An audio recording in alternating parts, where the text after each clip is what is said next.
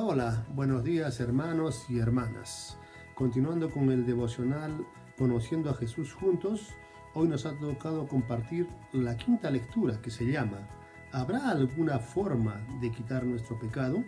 Y mi esposa acá va a proceder a leer la página 32 de este devocional. Amigos, hermanos, buenos días con todos. ¿Habrá alguna forma de quitar nuestro pecado? Al día siguiente Juan vio a Jesús que se acercaba a él y dijo, Aquí tiene el Cordero de Dios que quita el pecado del mundo. De esto hablaba yo cuando dije, después de mí viene un hombre que es superior a mí, porque existía antes que yo. Yo ni siquiera lo conocía, pero para que él se revelara al pueblo de Israel vine bautizando con agua. Juan declaró, vi al Espíritu descender del cielo como una paloma y permanecer sobre él.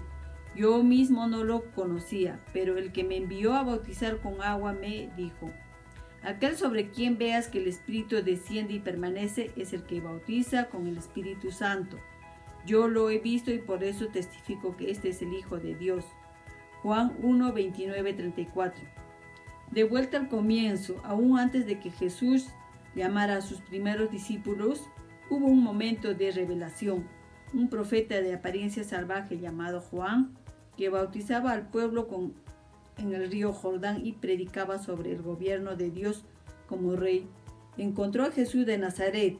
Este hombre vio a Jesús, que era primo de Juan, y Dios abrió los ojos de Juan para que pudiera ver que era aquel sobre el cual había profetizado.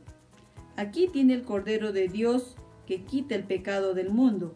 Es lo que dijo Juan. Quiso decir lo siguiente. Miren, aquí está nuestra salvación. Aquí está aquel a quien todos los sacrificios en el Antiguo Testamento señalan. Dios ha prometido quitar nuestro pecado y ahora eso mismo se vuelve realidad. El dilema que todos enfrentamos es, ¿qué podemos hacer con los errores, las transgresiones, las deficiencias y los pecados que cometemos? ¿Qué hace Dios de nosotros ¿Es realmente posible que Dios esté dispuesto a perdonar? Dios no perdona meramente a los pecadores. Él quita nuestro pecado. Su perdón es tan poderoso, tan completo, que es adecuado creer que nuestro pecado ha sido quitado. Y la señal de esto que Dios ha efectuado realmente es, es, es que Jesús, como un cordero de Dios sacrificial, cargó nuestro pecado sobre sí mismo y lo quitó. Gracias, gracias esposa por la lectura. A continuación, hermano, tenemos unas preguntas de reflexión a las cuales vamos a contestar. Y la primera de ellas es, ¿qué nos dificulta creer que Jesús ha quitado nuestro pecado? Bueno, nosotros hemos pensado y hemos contestado que eso pasa por, nuestras limitaciones que tenemos, ¿no? Por nuestra falta a veces de, de una relación diaria con, con el Señor, y al no leer de su palabra, ¿no? no nos permite entender del amor que Él tuvo por su creación ¿no? y que envió a su amado Hijo como el Cordero sacrificial para quitarnos ese pecado, ¿no? nuestro pecado. Eh, después tenemos la pregunta 2 y nos dice, ¿será porque a veces nos aferramos a este?